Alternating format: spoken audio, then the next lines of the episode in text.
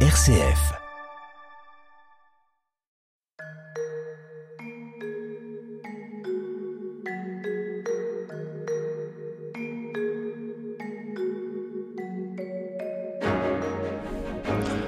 Bonjour à tous, au micro Frédéric Mounier. Vous le savez, je vous accompagne chaque semaine tout au long de cette conversation consacrée aux nouvelles questions éthiques, car c'est le thème de notre émission Où va la vie en partenariat avec le Centre Sèvres, les facultés jésuites de Paris et son département d'éthique biomédicale. Euh, nous débattons avec nos invités autour de la fin de vie. Ce fut le thème de nos deux précédentes émissions que vous pouvez réécouter en podcast, en balado-diffusion. Alors vous le savez, ces derniers temps, ce débat a été relancé par le Comité national d'éthique qui, je cite, ouvre la voie à une application éthique de l'aide à mourir.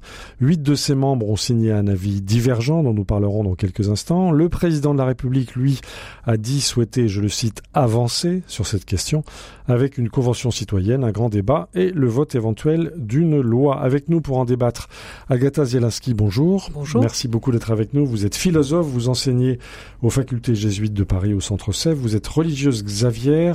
Votre dernier livre s'intitule La perte de l'évidence humaine et il sort en ce moment aux éditions Hermann. Avec nous également depuis Narbonne, le docteur Claire Fourcade, bonjour.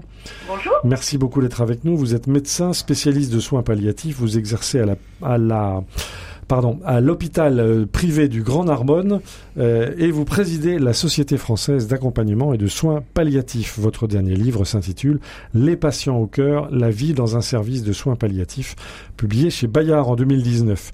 Et puis avec nous un avocat, Erwan Lemoredec. Bonjour. Bonjour. Merci beaucoup d'être là. Vous êtes euh, avocat, je l'ai dit, blogueur sous le pseudonyme de Cause et votre dernier livre s'intitule Fin de vie en République. Avant d'éteindre la lumière, c'est publié aux éditions du Cerf. Où va la vie? Frédéric Mounier. Alors nous rentrons dans une nouvelle période où ce débat sur la fin de vie va se concrétiser à travers une convention citoyenne. Euh, il va y avoir des débats euh, en région. On sait que euh, le ministre euh, rencontre beaucoup de monde, que le président de la République rencontre euh, le pape euh, à Rome. Il y a des débats en région. Euh, alors, la question qui va être posée à cette question citoyenne est la suivante. Le cadre de l'accompagnement de la fin de vie est-il adapté aux différentes situations individuelles rencontrées ou, ou bien d'éventuels changements devraient-ils être introduits? Docteur Claire Fourcade, en tant que présidente de la Société française d'accompagnement et de soins palliatifs, et quelle est votre réaction à la formulation de cette question qui nous sera posée en quelque sorte?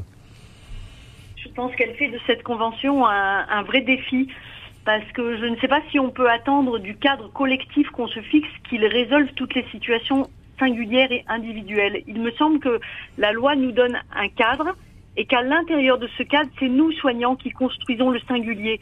Euh, c'est à nous, avec chaque patient, de construire ce qui lui correspond. Et le cadre collectif que nous décidons ensemble et démocratiquement dit le permis et l'interdit. Il dit ce qui est possible. Il doit nous laisser cette capacité à la fois à mettre des limites aux demandes qui nous sont faites et en même temps nous donner la possibilité de construire du singulier. Mais il me semble que le, le, cadre collectif ne peut pas par lui-même répondre à toutes les situations individuelles. Par définition, euh, elles sont, elles restent alors, euh, singulières et, et, et oui. le risque, c'est de perdre tout le cadre. Mais Claire Fourcade, j'entends deux choses dans ce que vous dites. Est-ce que euh, vous dites la loi Claes-Leonetti suffit, ou bien est-ce que vous dites attention, cette convention citoyenne, c'est pas un bon cadre démocratique? Alors non, non, là, je pense que cette discussion démocratique, la Convention citoyenne, est, est tout à fait utile. Euh, on a besoin que ce soit un débat partagé. On a besoin que nos concitoyens prennent conscience aussi des enjeux, de, ce qui se vit dans cette période-là. Le, Covid a montré à quel point on était prêt aussi euh, à faire des choix collectifs au profit des personnes les plus vulnérables pour les protéger. Euh, ce choix s'est fait sans, discussion, en tout cas dans un premier temps, dans un vrai mouvement collectif qui a été pour moi euh, un vrai sujet d'optimisme et de confiance, je pense, de se dire qu'on était capable de sacrifier autant individuellement euh, pour le bien des plus fragiles. Et donc je pense qu'il faut poursuivre cette discussion-là, donc je pense que c'est tout à fait nécessaire. Mais par contre, c'est important pour que ça puisse se faire de manière euh, efficace, de bien dire de quoi on parle et qu'est-ce qu'on souhaite faire. Et cette question me paraît un vrai défi. Mhm. Euh, Erwan Le, si je vous ai bien suivi sur les réseaux sociaux sur lesquels vous êtes très très présent, vous manifestez un véritable scepticisme sur cette convention citoyenne et par ailleurs sur la formulation de cette question que je rappelle. Le cadre de l'accompagnement de la fin de vie est-il adapté aux différentes situations individuelles rencontrées ou d'éventuels changements? Devrait-il être introduit Pour vous, le compte n'y est pas, Erwan Le Moredec Non, tant sur la méthode que sur la question. Euh, je dois dire que je, n'aurais pas la, la, la, bienveillance de, de, Claire Fourcade parce que euh, on a le, le, passif de toutes les consultations du premier quinquennat d'Emmanuel Macron euh, qui nous enseigne que ces consultations ne servent pas à grand chose. Euh, les, la, on a quand même eu, moi j'ai été très choqué. après les gilets jaunes. Moi j'étais très choqué de, de, ce grand débat national où je trouvais qu'il y avait quelque chose de très beau qui se passait. Euh, moi, ça allait de ma paroisse à la, mon club de natation euh, de, dans, dans, la ville d'à côté, où tout le monde euh, pouvait participer au grand débat national. Que sont devenus les cahiers de doléances? On les a. Ils sont dans les armoires, semble-t-il. Voilà, ils sont dans les, les, les, dans les départements. On peut les consulter. Ils devaient être numérisés. On peut juste les consulter sur place. Euh, les États généraux de la bioéthique, ça a été la même chose. Le, la Convention citoyenne pour le climat, c'est la même chose. Et là, alors qu'on avait quand même souligné les garanties que l'on pouvait espérer pour que ce débat euh, ait un minimum de raison d'être et de réalité, euh, aucune n'a été respectée. Euh, il a été porté à la connaissance de tous les décideurs que c'était très difficile d'envisager que ce soit le Conseil économique et social qui porte ce, cette convention, parce qu'il a eu des positions polémiques, à la fois oui. le Conseil par un avis euh, catastrophique, et le président du Conseil économique et social, qui à titre personnel s'est prononcé pour l'euthanasie. Donc de ce côté-là, les jeux sont faits. Donc, de yeux. ce côté-là, c'est assez fait. Euh, la, la, question qui est posée vient encore euh, donner un cadre qui est un cadre effectivement purement individuel, voire individualiste. On se pose la question de chaque situation individuelle. Et on oublie de faire ce qu'il doit être fait, c'est de retourner la lorgnette. Cette question, elle est collective on ne se pose pas la question de, euh, de l'impact sur les proches, on ne se pose pas la question de l'impact sur les soignants, euh, on, on, ne voit qu'une collection d'individus et, Alors, et, ça me scandalise parce qu'on oublie qu'on est une société. On vous a bien compris, mais en même temps, on, là, manifestement, on ouvre les vannes du débat collectif à travers la Convention citoyenne. Ça, ça vous paraît pas... Écoutez, je trouve qu'on va peut-être... C'est une façade. Oui, moi je, enfin voilà, on va peut-être passer quelques soirées où on va passer un bon moment à avoir de vraies discussions sérieuses, mmh. intéressantes, euh, mais mais, mais au final, euh, il, il n'en sortira probablement que ce que le pouvoir veut qu'il en sorte. Est-ce que la philosophe Agatha Zielinski euh, partage ce pessimisme? Moi, j'ai envie de sauver la démarche quand même, mmh. peut-être par principe, même si sur le fond il y a beaucoup de questions, c'est vrai. Mais participer à un débat, la question c'est comment ça nous change? Mmh. à la fois chacun personnellement le et collectivement. le fait de participer, il y le aura fait des débats en région, etc. Vous dites il faut y aller. Le fait de se documenter, ne serait-ce ouais. que ça, c'est comment est-ce qu'un débat organisé au niveau national peut nous rendre chacun et collectivement plus nuancé, j'allais dire plus intelligent? Mmh. Ne serait-ce que pour ça, j'ai envie de dire allons-y. Allons-y tous ensemble, mais ouais. toujours tous ensemble. Hein. C'est ça, le, c'est ça le leitmotiv. Euh, Claire Fourcade oui, effectivement. Je, alors, je suis d'un naturel optimiste, certainement, mais en 2005, quand la commission parlementaire menée par Jean Leonetti a commencé à travailler, la loi sur l'euthanasie venait d'être votée en Belgique. On avait été confronté à l'histoire très difficile de Vincent Humbert, un jeune qui avait demandé à être euthanasié. Et il me semblait à cette époque que tout était réuni euh, pour euh, qu'on ait une loi de type belge.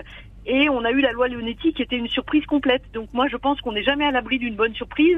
Je suis une fervente croyante au quotidien dans l'intelligence collective.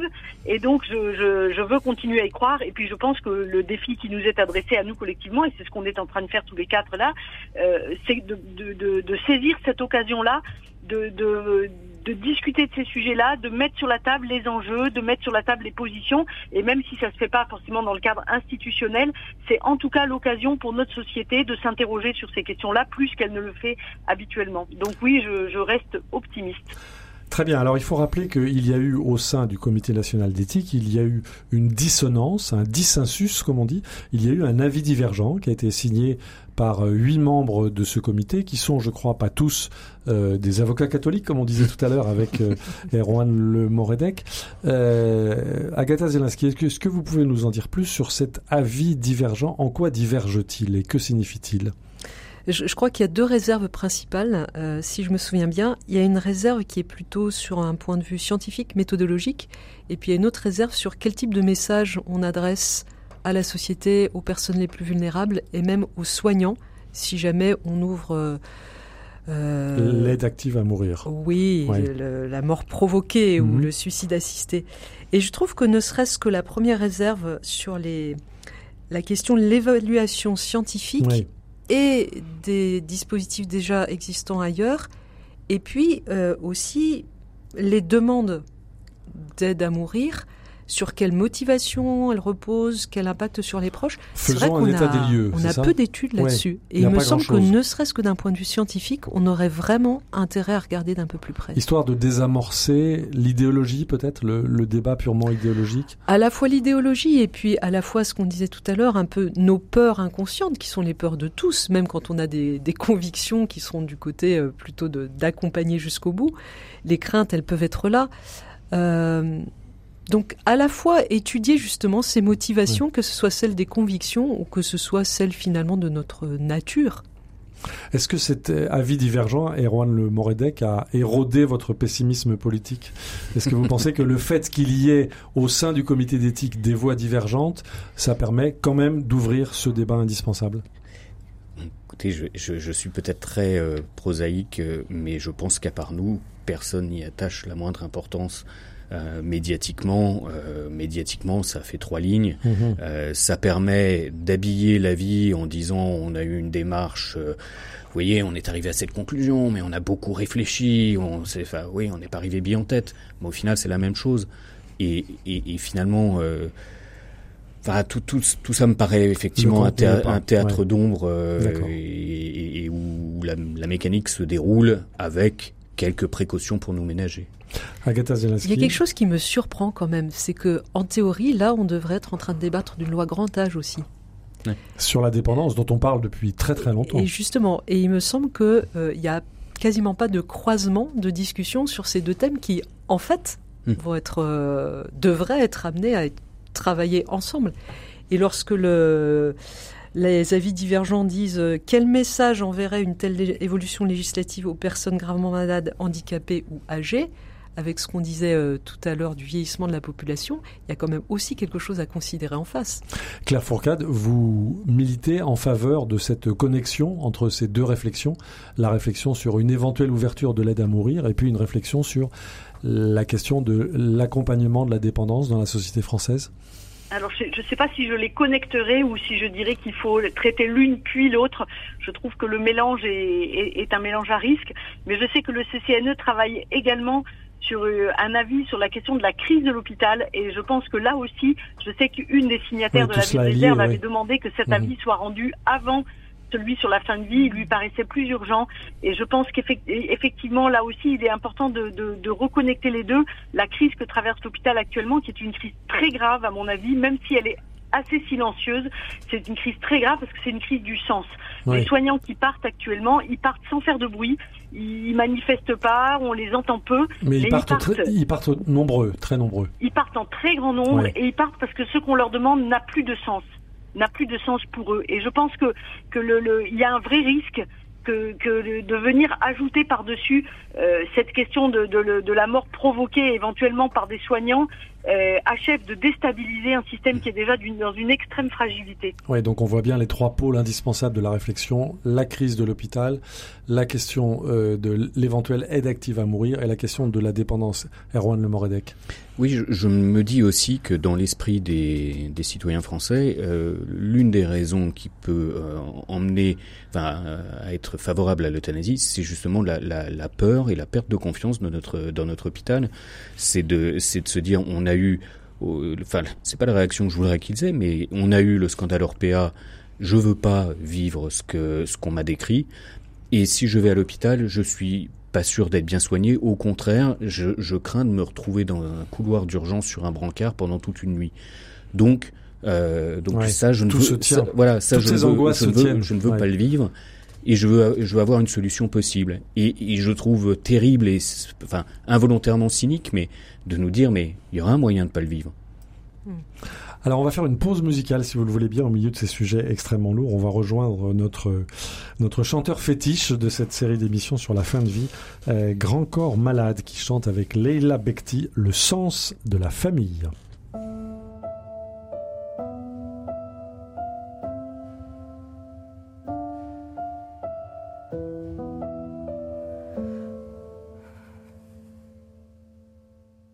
J'ai un peu de mal à imaginer la vie sans mes proches. Quand je dis un peu de mal, en fait, je l'imagine pas du tout. Ils sont mes repères, mes bases, mes compliments, mes reproches. Sans eux, je suis pas entière. Je les veux pas loin, souvent, partout. Avec eux, on n'a pas peur du silence. On n'a rien à se prouver. Une sorte d'équipe sans remplaçant, sans capitaine. Dans cette équipe, tu ris, tu râles, tu progresses, tu veux rester. Très loin du star system, tu restes tard si t'aimes. Si jamais je devais tout perdre, si la roue faisait demi-tour, je n'aurais besoin que de leur présence pour que la vie reste facile. Peu importe ce qu'il y a sur la table, ce qui compte c'est qui il y a autour. Ce que je ressens, je veux leur dire. Je crois que j'ai le sens de la famille. J'ai un peu de mal à imaginer la vie sans mes proches. Quand je dis un peu de mal, en fait, je l'imagine pas du tout. C'est avec eux que j'avance, de la sérénité plein les poches. S'ils ne le partagent pas avec moi, aucun bonheur ne vaut le coup. Et à l'inverse, il n'y a rien qui ne me fasse plus de peine qu'imaginer leur visage au moment où ils ont appris que mes vingt ans seraient cruels, que mon avenir s'annonçait terne. Le drame, ça se partage, mais ça n'apaise pas l'esprit. Ils m'ont transmis tout ce que j'aimerais transmettre à mon tour. C'est grâce à eux si je suis en paix que je pars pas en vrille.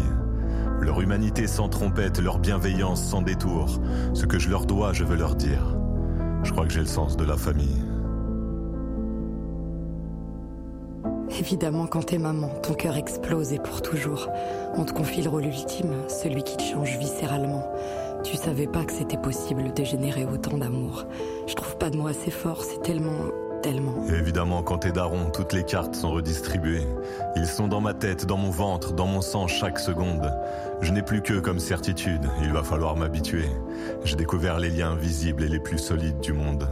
Les enfants, c'est des galères qu'on pouvait même pas concevoir. Ils nous rendent complètement ouf, mais en un sourire, on vacille. T'as qu'une envie, c'est qu'ils s'endorment, et dès qu'ils dorment, tu veux les voir.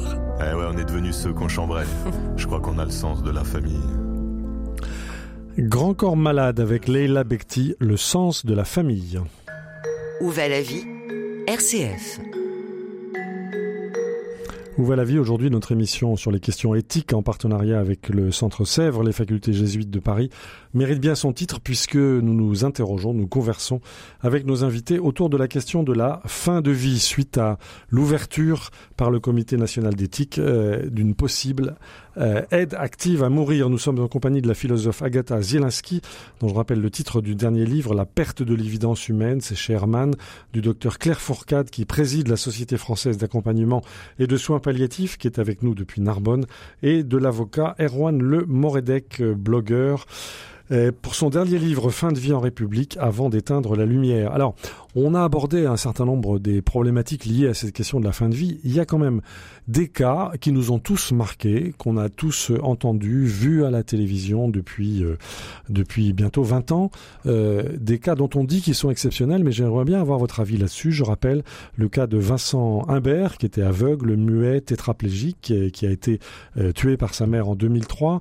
Hervé Pierre, tentative de suicide cerveau endommagé, coma végétatif irréversible pendant huit années, sans sédation, il est mort en six jours. Chantal Sébir, son visage déformé, tumeur incurable, souffrance, suicide, qui a, dont on dit que la, la médiatisation de ce dossier a donné lieu à la, à la loi Claes-Leonetti. Puis Vincent Lambert, accident de voiture, euh, coma végétatif, euh, dix 10 ans de conflits familiaux, arrêt du traitement. Et enfin Alain Coq, euh, handicapé, maladie orpheline occurable, pas de pronostic vital à court terme, qui est allé chercher le suicide assisté en Suisse. docteur Claire Fourcade, vous dont c'est le métier, quel regard portez-vous sur ces cas dont on dit qu'ils sont exceptionnels? Alors, c'est difficile de vous répondre parce que ces situations, je n'en connais que, comme chacun de nous que ce qui en a été médiatisé. Euh, on n'a pas de connaissance du dossier médical, on ne sait pas exactement ce qui s'est passé. Et la médiatisation de ces situations est toujours faite avec un objectif. On oublie parfois de le rappeler. Oui, il faut rappeler ça. Il y a toujours un objectif dans ce qui est médiatisé. Par exemple, pour reprendre dans la situation de Vincent Lambert, euh, la, la, question n'a jamais été autour de la loi, La question était un conflit familial extrêmement violent. dans chacune de ces situations, je pense que quand on, quand on décortique uniquement avec ce qu'on sait sur le débat public, on voit dans la situation de Vincent Humbert très probablement une question du côté de l'obstination déraisonnable. Euh, Quelqu'un qui a été réanimé plusieurs fois, est-ce que c'était ce qu'il fallait faire? Donc ces, ces, questions sont complexes et je crois que notre défi à nous au quotidien, c'est toujours d'essayer avec chaque patient de, de de se poser les bonnes questions au bon moment. Chaque cas est singulier, c'est ça que vous nous dites? Oui, et c'est vraiment difficile, je trouve, de, de construire un débat collectif sur ces situations singulières dont on n'a qu'une perception très partielle est souvent un peu partial, alors que nous, notre défi, c'est dans le cadre qui nous est donné, et je crois, il me semble, en tout cas dans ma vie quotidienne, que ce cadre est justement ce qui nous permet, patients, proches et soignants, parce qu'il y a un cadre, parce qu'il y a des limites, euh, ça nous donne la liberté de construire à l'intérieur, de trouver des solutions. Ça rend extrêmement créatif. Les soins palliatifs sont des services d'une immense créativité pour trouver des solutions à chacune de ces situations complexes et chaque situation étant singulière. Erwan Le Moredec, est-ce que vous souscrivez à cette, euh, cette méfiance que manifeste Claire Fourcade par rapport à ces cas dits exceptionnels qui ont été quand même médiatisés dans une perspective militante? Est-ce que vous partagez ce point de vue? Oui, parce que bien souvent, quand on creuse chaque cas, on s'aperçoit qu'il y a des choses qui collent pas totalement. Vous, n'avez pas parlé d'un cas qui m'avait quand même frappé aussi, celui de Rémi Salva, de, de, mémoire, qui avait écrit pour demander à être euthanasié. Et puis on avait découvert que quand il avait 10 ans, sa, sa mère avait tenté de l'euthanasier. Mhm. Euh, voilà, que quand on quand on avait une quand on a une mère qui ne croit plus à, à la valeur de votre vie, euh, évidemment qu'on est orienté. Mais je pense aussi qu'il faut euh, il, faut malheureusement ne, ne pas nier que la vie reste tragique, que l'on va mourir et qu'il reste de la tragédie dans notre vie. Euh, ça veut pas dire euh, de dire euh, ah bah des, des SLA ça existe et ça fait partie du monde. Maladie de Charcot, oui. Voilà, euh, c'est euh, les soins palliatifs n'abandonnent pas ces, ces malades-là. Euh, Claire Fourcade parlait de la créativité.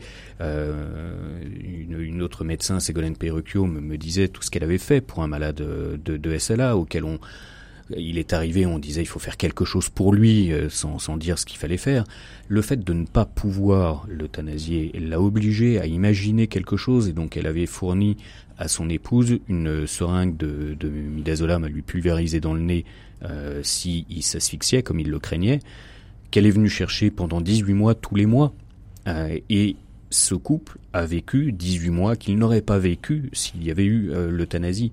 Euh, donc, d'une part, on ne les abandonne pas, et puis d'autre part, euh, on va échanger des tragédies contre d'autres tragédies, euh, parce qu'aujourd'hui, si on veut légaliser l'euthanasie pour ces cas tragiques, ça veut dire qu'on va la légaliser aussi pour tout le monde, donc pour, euh, pour les, pauvres, les personnes isolées, les personnes âgées, les personnes euh, fatiguées, euh, les personnes défavorisées. Et donc euh, voilà, on, gère, on gère des tragédies, mais on, on va échanger l'une pour l'autre. Mmh. docteur Claire Fourcade, vous partagez ce point de vue? Il me semble que notre devoir quotidien, c'est d'entendre celui qui ne veut pas mourir comme celui qui veut mourir et qu'on a une attention toute particulière à attacher à cette demande de mort qui est toujours l'expression d'une souffrance et qui pour nous dans nos services est toujours un motif d'hospitalisation prioritaire. Mais par contre, la question collective qui nous est posée, c'est est-ce que notre société peut consentir non seulement à la mort de l'autre, mais en plus à donner la mort à, l'autre? Euh, c'est une question d'entendre la demande. C'est ce que disait Juan de ces situations tragiques, ces situations difficiles. Il est tout à fait, euh, enfin, il n'est pas question de nier la, la, que ces situations existent, mais la question c'est est-ce que comme société, nous voulons consentir à ça? Et je dirais, le, le, une patiente m'a, m'a, posé la question, jamais je l'ai entendu poser de façon aussi claire, elle avait envisagé un, un suicide en Suisse, une jeune patiente en conflit avec sa mère qu'on n'a jamais vu pendant l'hospitalisation. Sa mère avait proposé de lui payer son suicide en Suisse et elle m'a dit j'arrive pas à savoir si c'est le plus beau cadeau qu'elle veut me faire ou s'il n'y a rien de pire qu'une mère qui est prête à payer pour que son enfant meure. Et finalement, que s'est-il passé? Elle est décédée dans notre service euh, tranquillement sans, sans que ni elle ni nous ne rencontrions de difficultés très particulières dans cet accompagnement. Est-ce que je peux vous demander si elle a pu euh, voir sa mère? Non, sa mère est jamais revenue. Donc on voit la difficulté et la singularité de chaque, euh, de chaque situation. Agathe Zielinski. Je voulais juste réagir à quelque chose que vous avez dit tous les deux, Claire et Erwan autour de ce cadre législatif que nous avons actuellement et qui oblige à être créatif. J'entends beaucoup de Parce soignants. Parce qu'il pose un interdit. Parce qu'il pose un interdit. Et il me semble que là, même d'un point de vue philosophique, on touche quelque chose d'important qui est une autre définition de la liberté que celle qu'on entend tout le temps et communément. La liberté individuelle. La liberté individuelle de faire des choix pour soi-même. Pour soi-même. À disposer de soi, enfin une liberté qui est très centrée sur soi, c'est l'autodétermination qui a tout à fait sa valeur et sa place dans notre société.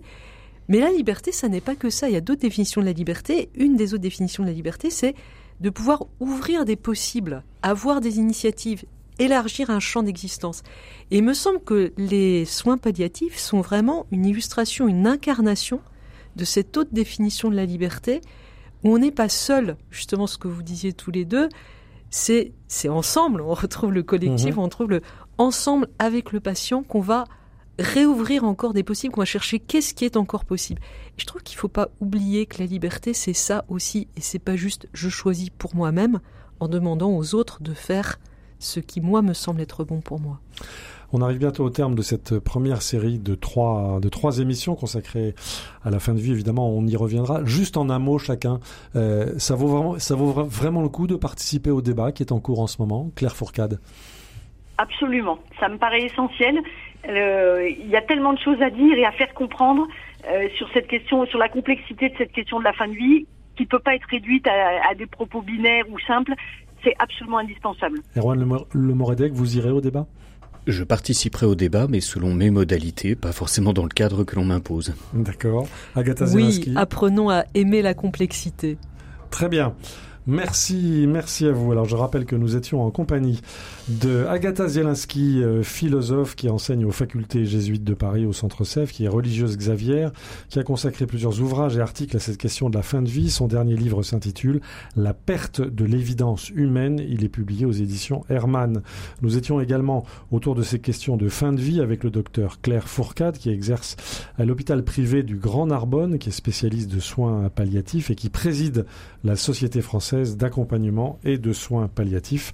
Son dernier livre s'intitule Les patients au cœur. Il est publié euh, chez Bayard. Il a été publié en 2019. Les patients au cœur, la vie dans un service de soins palliatifs. Et puis nous étions en compagnie de Erwan Le Moredec, avocat, blogueur sous le pseudonyme de Cause. Son dernier livre s'intitule Fin de vie en République. Avant d'éteindre la lumière, c'est publié aux éditions du CERF.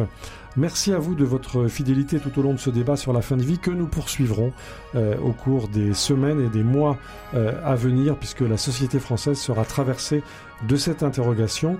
Euh, je rappelle que nous sommes en partenariat avec les facultés jésuites de Paris, le Centre Sèvres et son département d'éthique biomédicale. Euh, évidemment, euh, rendez-vous sur le site du Centre Sèvres et de ce département d'éthique médicale pour nourrir votre réflexion. Vous trouverez bon nombre de contributions. C'est sur centresèvres.com sans accent. En attendant, vous pouvez évidemment réécouter ces émissions où vous voulez, quand vous voulez, en podcast, en balado-diffusion. Rendez-vous sur le site ou sur l'appli RCF sous la rubrique Où va la vie? Un grand merci à notre réalisateur Pierre-Henri Paget et je vous dis à la semaine prochaine.